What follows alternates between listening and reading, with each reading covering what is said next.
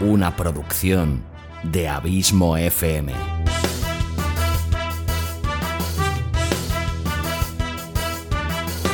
¿Quieres disfrutar de tu tiempo libre escuchando grandes historias, audiolibros y relatos? Un podcast literalmente literario.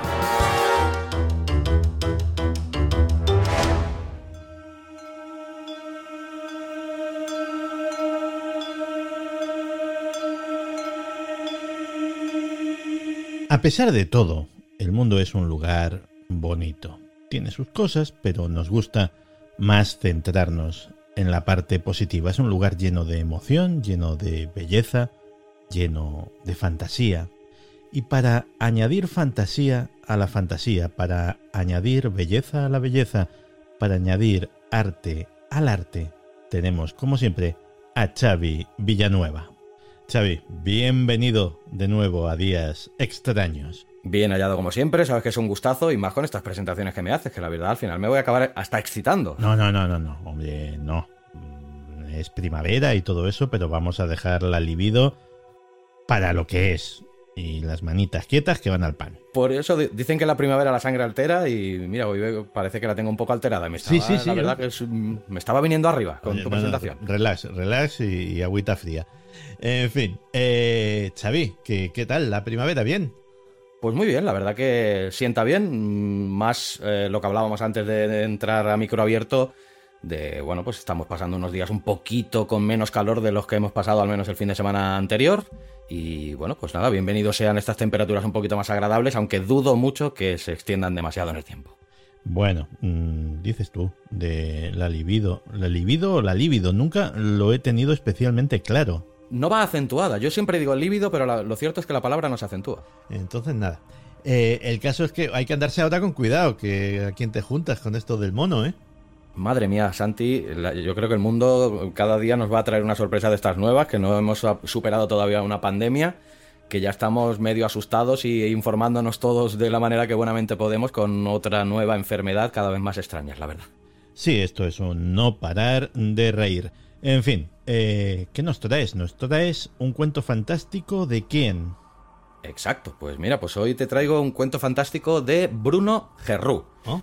que eh, bueno, nació en Ceuta en 1978, aunque que creció y se crió en Chiclana, de la frontera, en la provincia de Cádiz. Muy bonito, ambos sitios. Sí, yo la verdad que no tengo la suerte de conocer ninguno de los dos, pero me gustaría conocer ambos.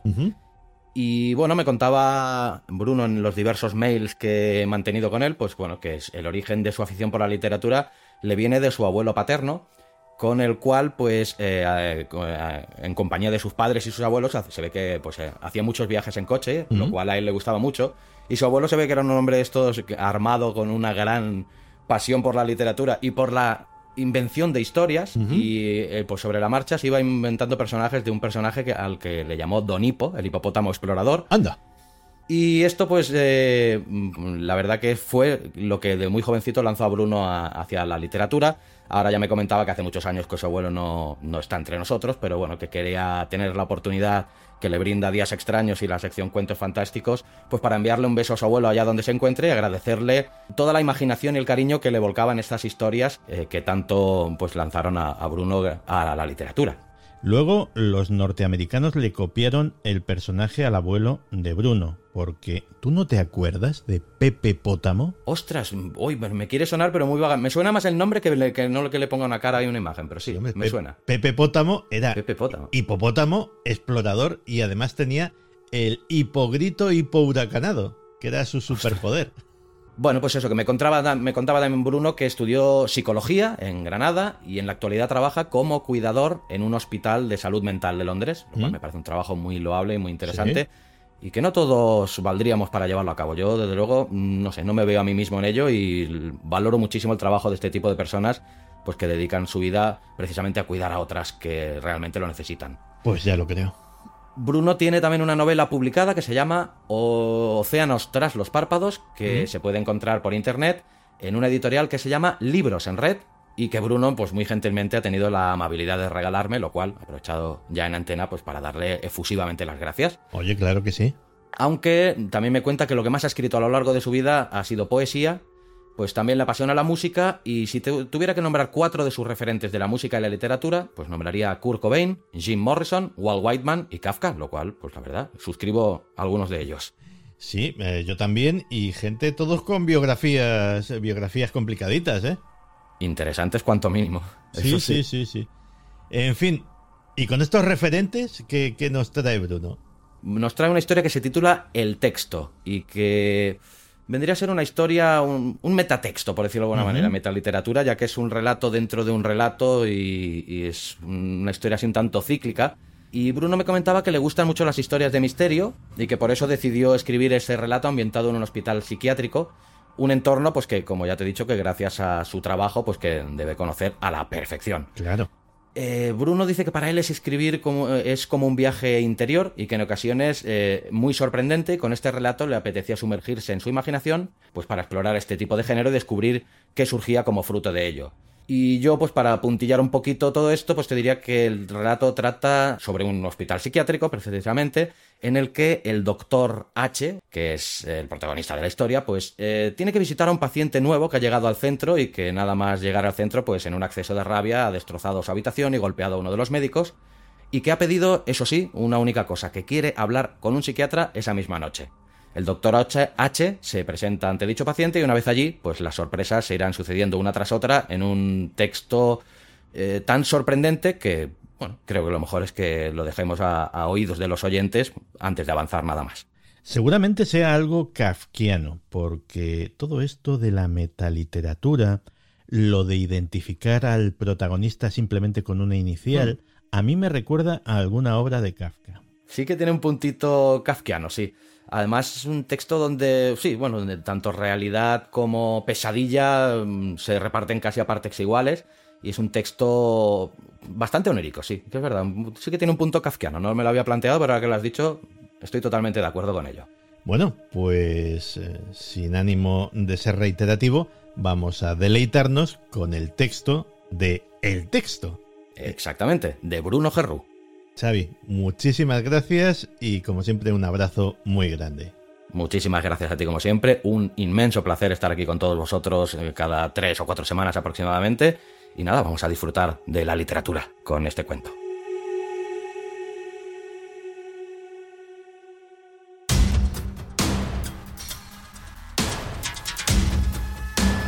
Cuentos fantásticos.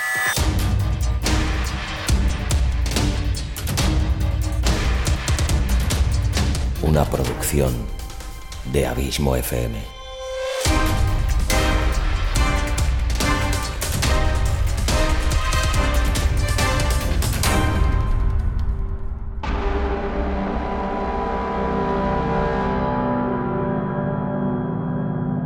El texto de Bruno Gerrú.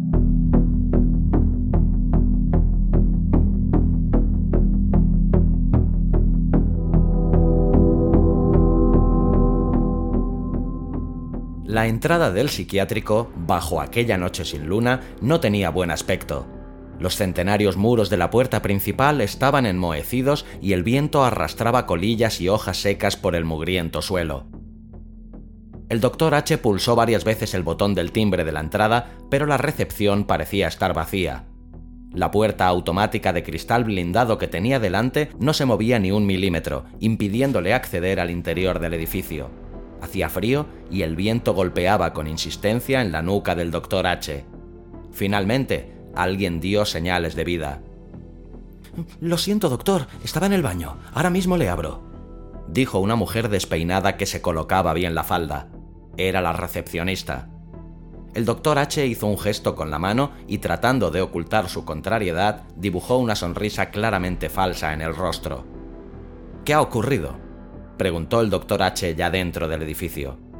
Es un paciente nuevo de la tercera planta, doctor. Está totalmente descontrolado. Ha destrozado su habitación sin que nadie pudiera evitarlo. Le ha roto la nariz a uno de los enfermeros que trató de frenarlo. Dice que tiene que hablar con un psiquiatra esta misma noche. Puede que necesite un cambio de medicación. Por eso le hemos llamado a usted. Lo siento, ya sé que ese paciente no es de su planta, pero es que el doctor que le corresponde está de vacaciones. Dijo la recepcionista con cierta angustia en la mirada. No se preocupe, estoy acostumbrado a situaciones como esta. afirmó el doctor H mientras cogía el historial del paciente. La recepcionista no volvió a decir nada más y mordiéndose una uña, se quedó mirando como aquel hombre se dirigía hacia un ascensor situado junto a la pecera de la entrada. Un pez muerto, que vagaba boca abajo, comenzó a hundirse en silencio.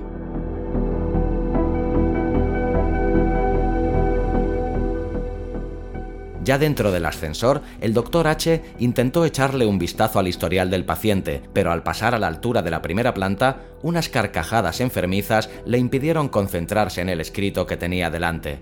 Eran unas carcajadas que encerraban oleadas de dolor y desesperanza, unas carcajadas teñidas de negro.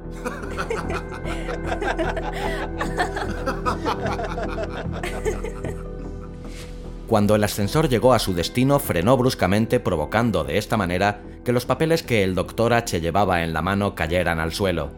Al abrirse la puerta del ascensor, un crujido metálico resonó por toda la tercera planta. El doctor H se agachó para recoger los papeles y cuando levantó la cabeza se encontró a casi todo el personal de planta mirándole fijamente. Venga con nosotros, doctor, dijo alguien con voz trémula.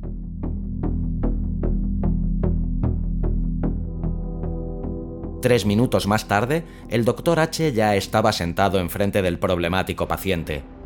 Se encontraban en una sala pequeña y mal ventilada que parecía haber estado cerrada durante mucho tiempo. El personal de planta insistía una y otra vez en que no era buena idea que el doctor H y el paciente se quedaran a solas, pero a pesar de eso, todas las advertencias fueron ignoradas. Cierren la puerta y esperen fuera. En caso de necesitar algo me dejaré oír, dijo el doctor H mientras colocaba una grabadora sobre la mesa metálica que tenía delante. El sonido de la puerta al cerrarse dibujó una sonrisa en la cara del paciente. Bueno, ya estoy aquí. Explíqueme por qué es tan urgente para usted ver a un psiquiatra esta noche, dijo el doctor H tras presionar el botón rojo de su grabadora. Buenas noches, doctor. Me alegra mucho que haya venido. Ni se imagina la magnitud de mi gratitud hacia usted.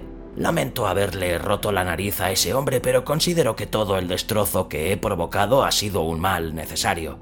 Lo que tengo que contarle es de suma importancia, afirmó el paciente con la mirada perdida hacia el techo.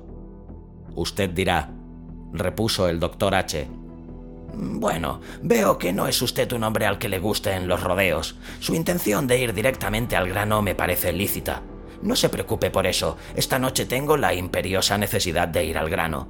Lo que ocurre, doctor, es que mi cabeza está a punto de ser invadida por varios personajes a los que le surge manifestarse. Noto una creciente presión en las sienes que me resulta difícil de describir con palabras, pero lo que sí le puedo transmitir con total claridad es que mi personalidad va a ser desalojada de un momento a otro. Dijo el paciente con la mirada aún perdida hacia el techo.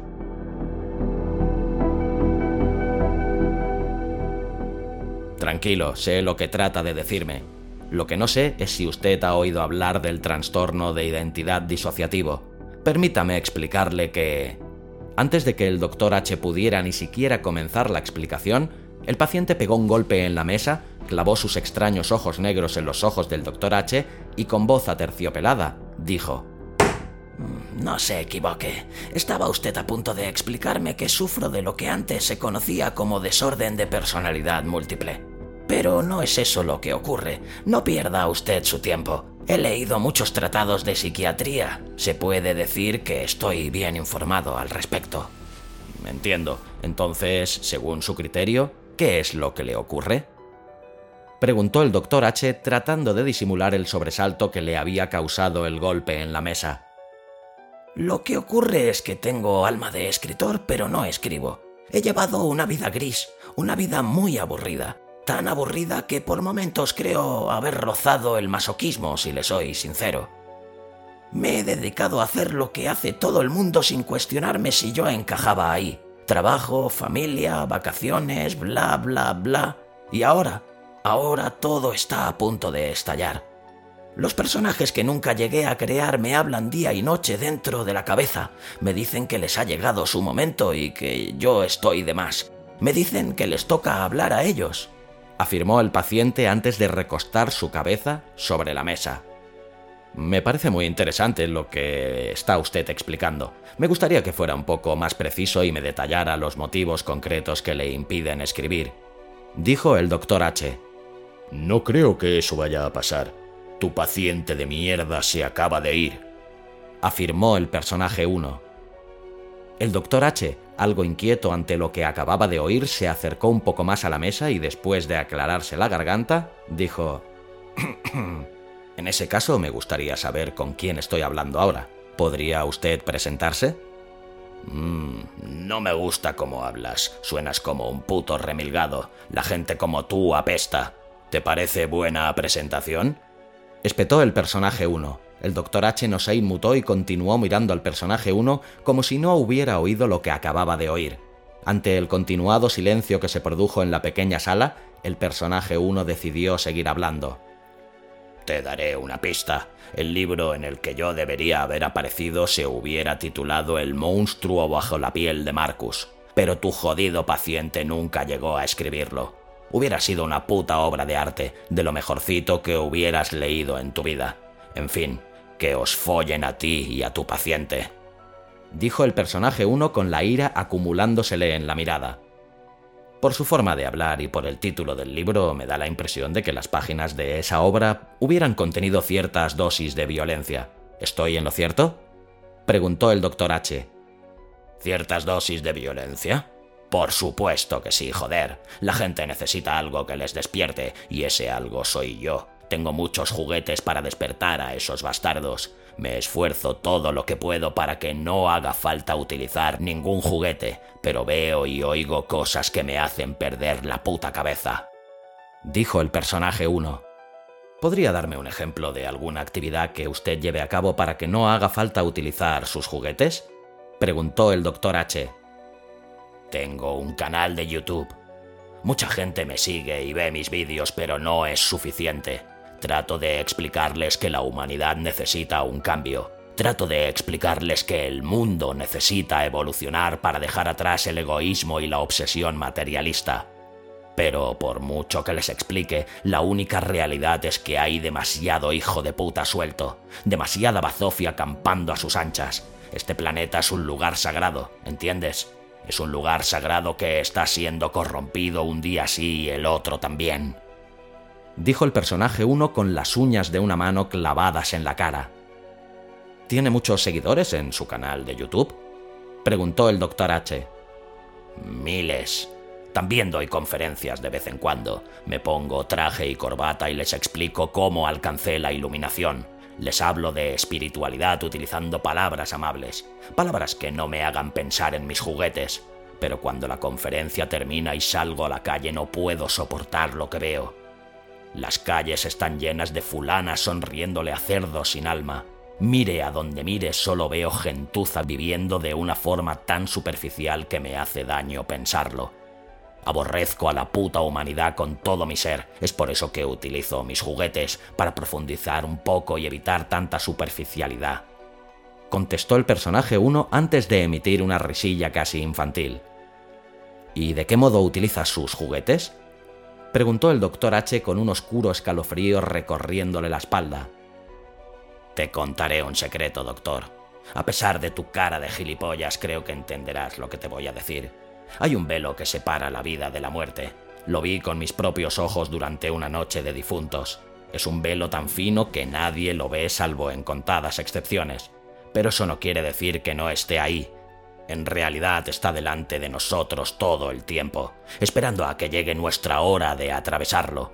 Lo que yo hago es ayudar a toda esa mierda de gente a atravesarlo, pero antes de que lo atraviesen les invito a despertar de sus superficiales vidas y a que comprendan el significado de la palabra profundizar.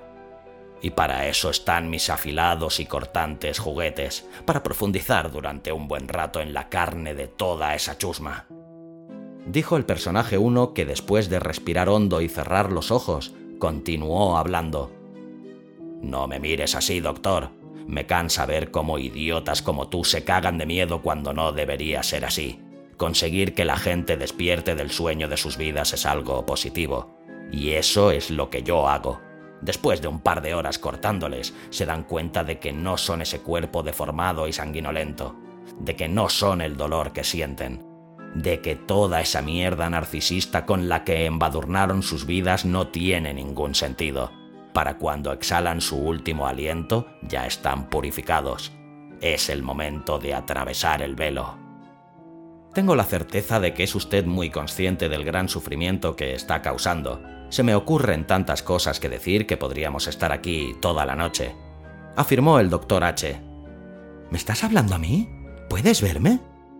Preguntó suavemente el personaje 2 mientras abría y cerraba los ojos como si se acabara de despertar de un largo sueño. Tras un breve silencio, el doctor H se percató de lo que estaba ocurriendo e hizo la siguiente pregunta. ¿Con quién tengo el gusto de estar hablando ahora?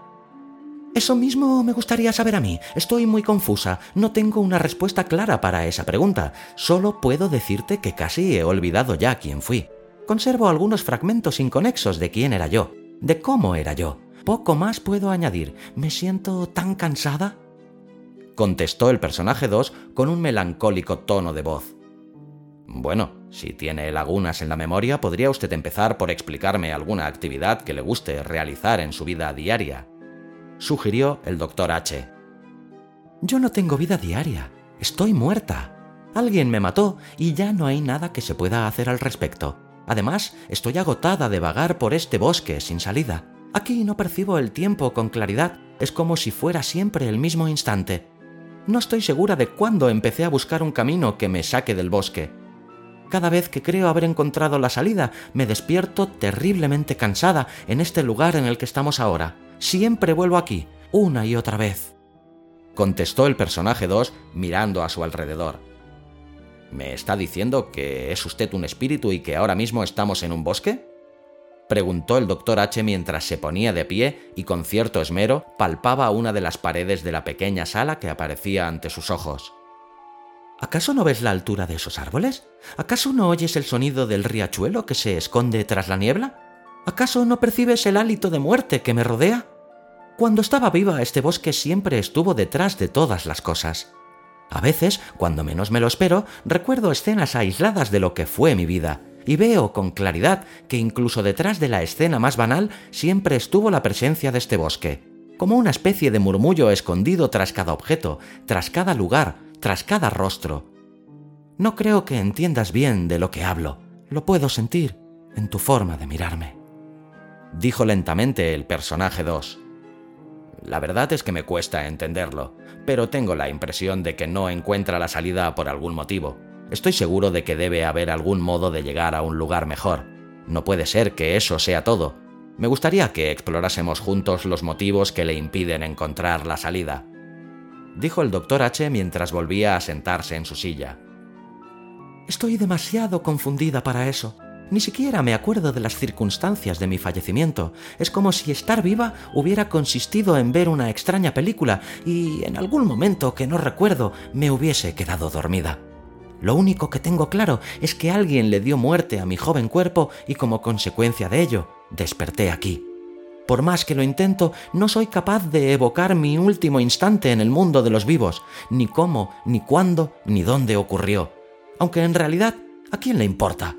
Todo lo que ya ha ocurrido y todo lo que ocurrirá en la historia de la humanidad es una frase escrita en la arena mojada de una orilla.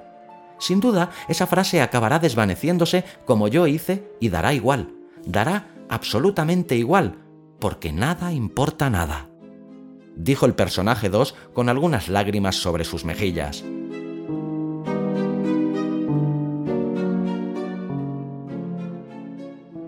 Por su forma de hablar creo que empiezo a comprender lo que le ocurrió.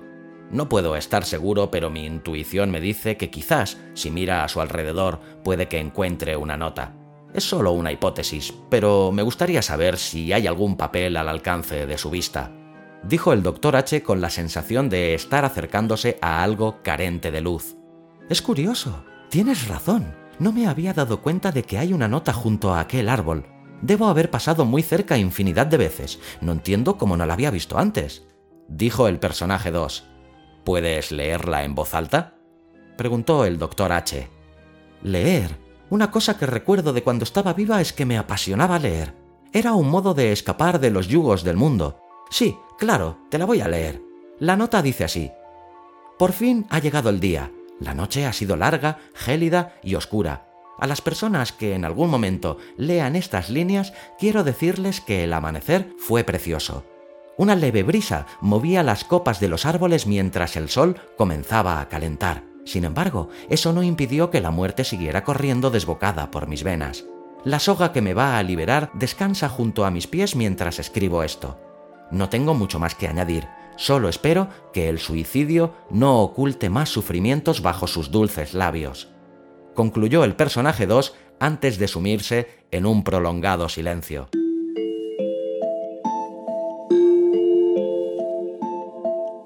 ¿Hay alguna firma al final del escrito?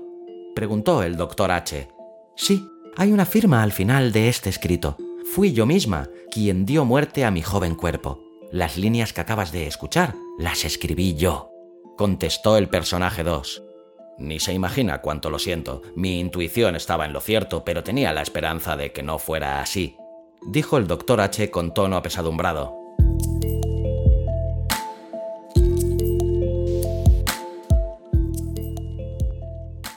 Aflicción me resulta divertida y jugosa. Es el aliento más dulce que puedes imaginar. Afirmó el personaje 3 con una rara sonrisa abriéndose paso en su semblante. Vaya, parece claro que se acaba de producir un nuevo cambio. Si es posible, me gustaría saber con quién hablo ahora, dijo el doctor H tratando en vano de maquillar su inquietud. Se me ocurre un pasatiempo divertido. Yo te iré dando pistas y tú tratarás de adivinar quién soy. Estoy seguro que te parece una propuesta interesante. Dijo el personaje 3 que antes de que el doctor H contestara, continuó hablando. Tengo que confesarte que soy muy antiguo. Mi edad es la edad de la humanidad y durante todos estos siglos he disfrutado horrores explorando las tierras del reino humano palmo a palmo. No exagero al decir que conozco cada rincón del reino con todas las almas que han sido, son y serán, como tú conoces el salón de tu casa. Ante mi presencia, el alma humana no es más que pasto ardiendo, querido doctor. Aseveró el personaje 3. Con lo que acaba de decir es evidente que sea quien sea, su salud mental no está atravesando por un buen momento. Eso es algo que salta a la vista. Comentó el doctor H justo antes de ponerse a toser con fuerza. No te pongas nervioso, hombre. Lo único que salta a la vista es que estás perdiendo tu templanza. Además, te equivocas al pensar que no estoy en mi sano juicio. A decir verdad, sé muy bien lo que hago. Precisamente soy yo quien les susurra al oído a muchos de esos que la humanidad llama locos. En psiquiátricos como este me río a carcajadas porque nadie se cree lo que diga un loco. Sin embargo, soy yo quien se les aproxima por la espalda y dice cosas como ya sabes quién soy y te ordeno que te hagas sangre. O aquí estoy otra vez, el único modo de liberarte de mí es acercarte a ese y hundirle el cráneo. Y ya te imaginas lo que ocurre, ¿verdad, doctor? No es difícil de imaginar dijo el personaje 3 mientras observaba con regocijo cómo el rostro del Dr. H cada vez tenía un aspecto más pálido y descompuesto. Mm, pues no, no me resulta difícil de imaginar. He visto muchas cosas sombrías y sé perfectamente de lo que hablas. No siempre es posible ayudar a los pacientes a salir del negro pozo de la tortura mental. Dijo el Dr. H un poco sorprendido por el cariz siniestro de sus propias palabras. Me gusta eso último que has dicho, doctor. La retórica deprimente es música para mis oídos. Debes reconocer que tiene mérito lo que hago. Me considero todo un artista que pinta cuadros en el aire. Uno de mis cuadros favoritos es conseguir que generación tras generación os matéis entre vosotros. Me parece un deleite que aflore una generación de dulces bebés que vayan creciendo y que tarde o temprano, en algún lugar, surja o renazca una problemática, un conflicto de intereses, una chispa mágica que consiga que esos dulces bebés ya adultos se odien a muerte. Entonces estalla lo que vosotros llamáis guerra y yo llamo arte. Al cabo de unas cuantas décadas de esa generación ya no quedará nadie porque, como bien sabes, la existencia humana es irrisoriamente corta. Para entonces, sobre la superficie del planeta, ya habrá otra generación de seres nuevos y distintos que, como marionetas movidas a mi antojo, tarde o temprano, en algún lugar, encontrarán motivos para querer matarse. Aseguró el personaje 3 moviendo los dedos de una mano. El doctor H había empezado a sentirse mal desde hacía unos cuantos minutos. Al principio pensó que quizás se estaba dejando influenciar por la negatividad de lo que estaba escuchando, pero pronto le quedó claro que no era tan simple. Había más, y fuera lo que fuera, acechaba. Aparte de eso, una especie de penoso cansancio, cuyo epicentro estaba debajo del esternón, se le extendía en oleadas hacia las extremidades. Las ganas de hablar se le estaban apagando, pero aún así, respiró hondo e hizo la siguiente pregunta. ¿Tienes reservada para mí alguna pista más acerca de tu identidad? Por supuesto que sí, hombre. Hay más reservado para ti. No te sorprendas por esto que te voy a decir, pero puedo ver tu mente y meterme en ella como si fuera la entrepierna de una ramera. Sé que empiezas a presentir que no soy simplemente un loco que necesita medicación. No, desde luego que no. Eso sería demasiado ordinario. Por el contrario, empiezas a vislumbrar que hay algo maligno en todo esto algo extremadamente feo, algo que no sabrías explicar con palabras, pero que se te está acercando cada vez más. Evidentemente no soy el personaje de un libro que nunca llegó a escribirse, ¿verdad? Eso se puede descartar sin miedo a equivocarse. Claro que sí. Muchos hablan de mí sin conocerme, sin conocer mi verdadero poder. Pero muchos otros me adoran, reconocen la belleza de las tinieblas que pueblan mi obra y hacen ritos en mi nombre. Aquellos que me adoran saben que el crucificado está ausente y perdido en la bruma de los siglos. Saben que yo nunca les voy a abandonar. Saben que el número de mi imperio es el 666. Dijo el personaje 3 con una mueca animalesca en la cara.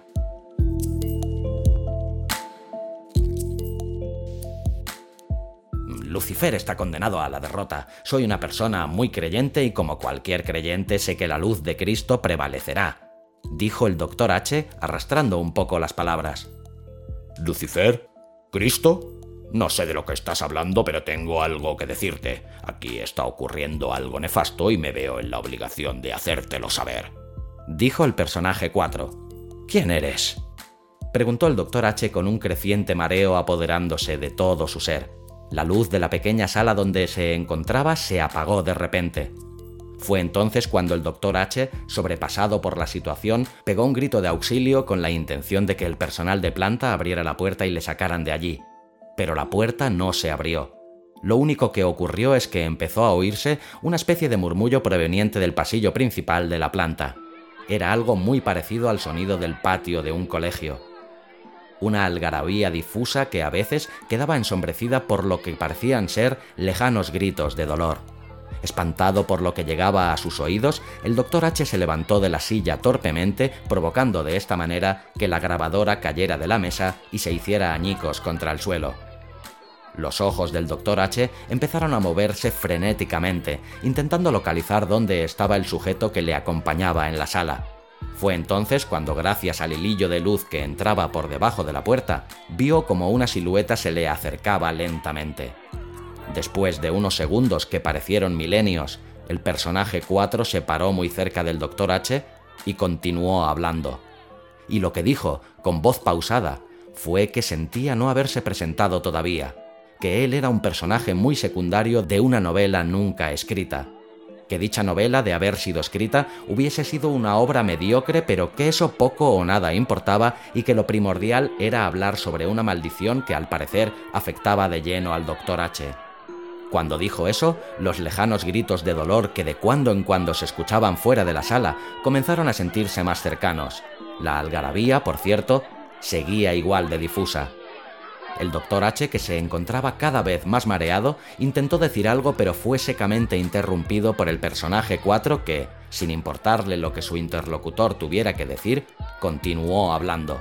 Y lo que dijo, con voz pausada, fue que el doctor H estaba irremediablemente atrapado, que nunca podría salir de allí porque la historia estaba condenada a repetirse una y otra vez, que nunca debió haberse quedado dormido leyendo aquel relato.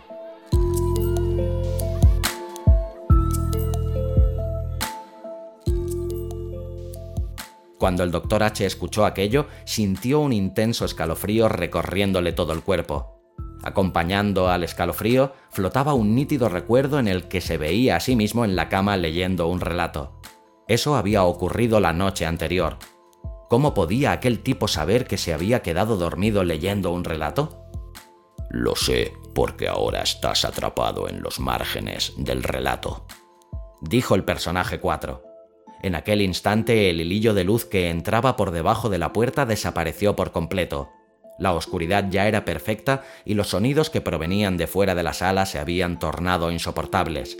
El personaje 4 continuó hablando.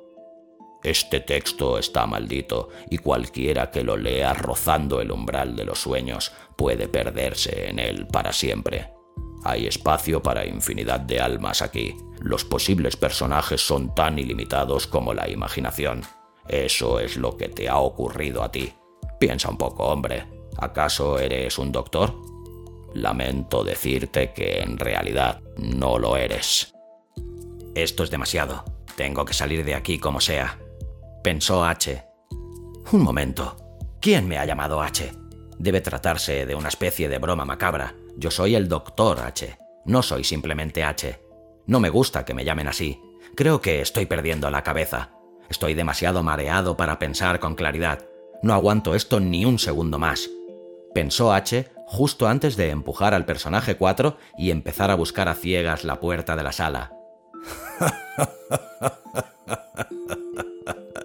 ¿Estás seguro de que eres el doctor H? Preguntó el personaje 4 después de reírse grotescamente. Cuando tras varios intentos H consiguió abrir la puerta, se encontró de nuevo con la oscuridad perfecta. No se veía absolutamente nada.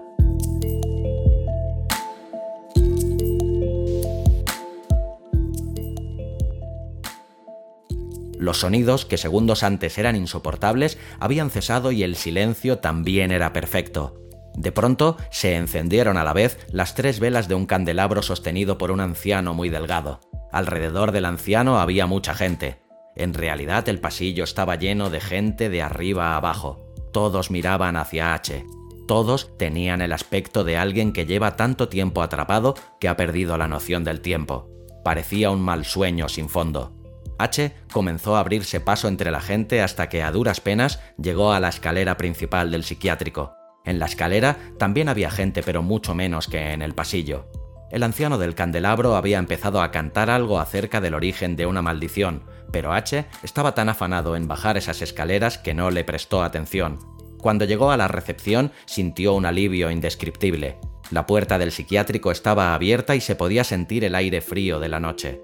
Ya en el exterior, H echó un vistazo a la recepción y se dio cuenta de que la recepcionista seguía allí. Estaba tiesa como un palo y movía una de sus manos en la semi-oscuridad de la entrada. H reunió las pocas fuerzas que le quedaban y salió corriendo en dirección a su coche.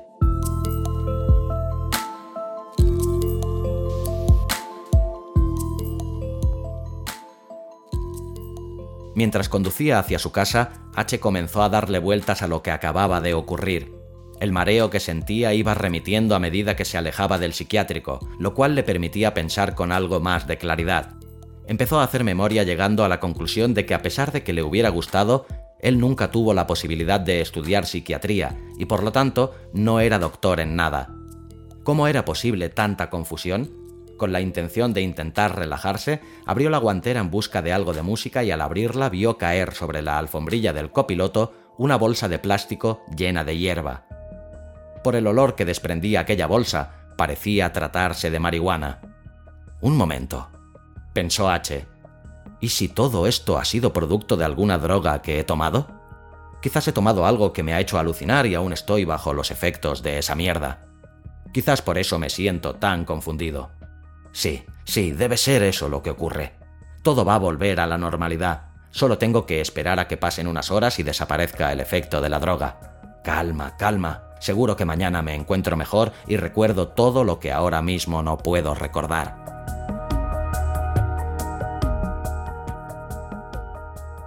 Media hora después, H aparcó el coche, andó apresuradamente hacia su casa y tras dar varias vueltas a la cerradura, consiguió abrir la puerta. Tras disfrutar unos segundos de la agradable sensación de volver al hogar, dejó las llaves sobre la mesa del salón y se fue directo hacia la cocina con la intención de prepararse una infusión relajante. Cuando terminó de preparar la infusión, vertió el líquido en su taza favorita, volvió al salón y se sentó en el sofá. Mientras bebía dando lentos tragos, H pensó lo que sigue a continuación. ¿Qué demonios ha sido todo eso? Lo que acabo de experimentar ha sido tan extraño que realmente llegué a plantearme la posibilidad de haberme quedado encerrado en un relato. Llegué a plantearme la posibilidad de estar viviendo un relato sin salida desde dentro. No entiendo cómo he podido llegar a dudar de que esta realidad sea real. Qué tontería, qué inmensa tontería haber llegado a pensar de esa manera. Ahora me siento mucho más tranquilo. Solo necesito descansar y mañana comprenderé mejor lo que ha ocurrido. Todo irá bien.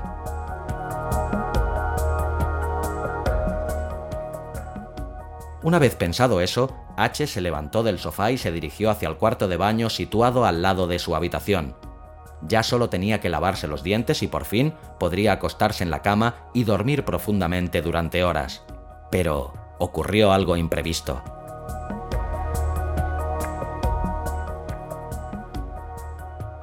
Cuando H encendió la luz del cuarto de baño, vio que había algo escrito en el espejo del lavabo. Desde la puerta se podía apreciar que no era una simple frase. Más bien, parecía un párrafo corto escrito en rojo. Con el cuerpo tembloroso, H se acercó al espejo y leyó aquellas palabras una detrás de otra. A medida que H leía, todo iba cambiando brusca y dramáticamente a su alrededor. Las paredes crujieron y desaparecieron envueltas en pesadillas. El suelo crujió y desapareció envuelto en pesadillas. La ducha emitió un zumbido pavoroso y desapareció envuelta en pesadillas. El cuarto de baño se había desvanecido y lo que ahora aparecía ante los atormentados ojos de H era la entrada del psiquiátrico.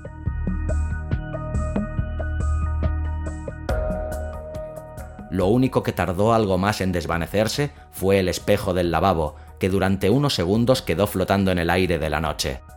En aquel espejo, además de verse el reflejo del pálido semblante de H, podía leerse el siguiente párrafo.